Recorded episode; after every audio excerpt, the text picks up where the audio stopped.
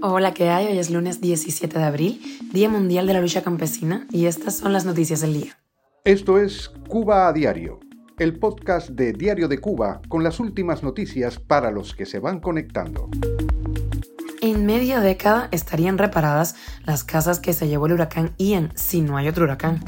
Y Serbia elimina el libre visado para cubanos y le cierra uno de los accesos a Europa.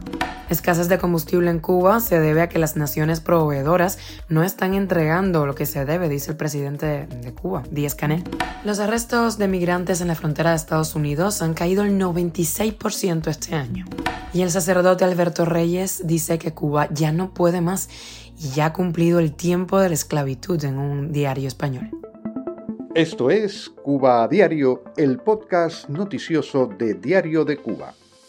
Los habitantes de Pinar del Río, que hace seis meses perdieron sus casas en el huracán Ian, tendrán que esperar al menos cinco años para volver a tener un hogar, así lo advirtió el director de la vivienda en ese territorio. Andrés Martín Carmona, el director provincial de Sentido Estatal, dijo en Granma que en 2023 se espera resolver los derrumbes parciales y totales de techo. Entonces, a partir de 2024 le tocaría los más de 18.000 derrumbes totales. Ello implicaría construir alrededor de unas 4.000 viviendas anuales para concluir en cinco años. Esto si no hay otro evento meteorológico que eh, los haga retroceder, advirtió el funcionario. Granman no mencionó, se le olvidó, que este panorama lamentable se produce mientras el gobierno no detiene la fabricación de hoteles de lujo en todo el país. Cuba a diario. Y ojo porque Serbia eliminó el libre visado vigente para todos los viajeros con pasaporte cubano. En lo adelante habrá que cumplir con duros requisitos para lograr ese permiso, incluyendo, ojo, a una carta de invitación debidamente legalizada, así como probar que tienen un lugar de alojamiento o una reservación de hotel o similar. Asimismo, como es el caso de las regulaciones de otros territorios europeos, habrá que acreditar poseer recursos suficientes para cubrir los gastos de la estadía, junto a un seguro médico por un monto mínimo de 20.000 euros. Igualmente, el trámite de visado habrá que acudir con el comprobante de un boleto de avión de ida y vuelta pagados con fecha de regreso al país de origen. Y Miguel Díaz Canel dijo en televisión que la continua escasez de gasolina en Cuba se debe a que los países contratados para suministrar el combustible no cumplen con sus requisitos debido a una situación energética compleja.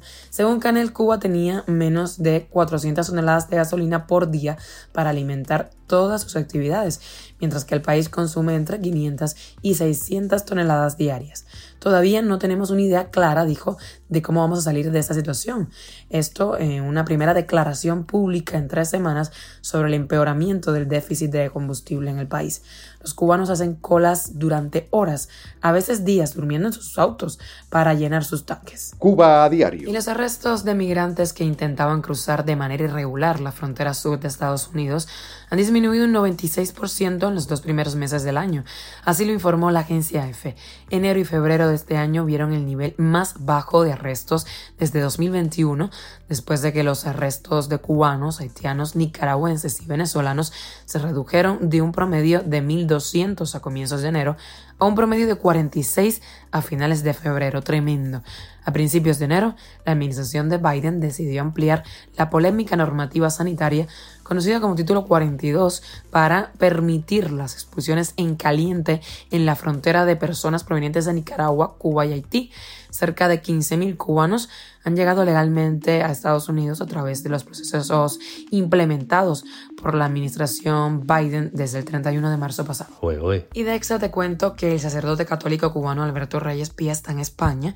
Él es una de las figuras de la iglesia en la isla que más abiertamente ha criticado el régimen en Cuba y aseguró en un diario católico español que se llama El Debate que en Cuba ya no hay marcha atrás porque ahora han visto el verdadero rostro de aquellos que durante años nos hablaron día a día de lo mucho que nos amaban y querían nuestro bien, así lo dijo.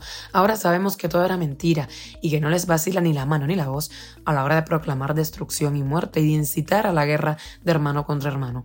Así lo declaró el sacerdote. Él es el párroco en la diócesis de Camagüey y asegura que solo la Iglesia Católica está en condiciones de liderar un diálogo en la isla. Esto es Cuba a Diario, el podcast noticioso de Diario de Cuba, dirigido por Wendy Lascano y producido por Ray Raiza Fernández. Gracias por acompañarnos aquí en Cuba Diario, por informarte con nosotros. Recuerda que estamos contigo de lunes a viernes en Spotify, Apple Podcast y Google Podcast, Telegram y síguenos en redes sociales. Yo soy Wendy Lascano, aunque no se note con esta voz. Nos escuchamos mañana.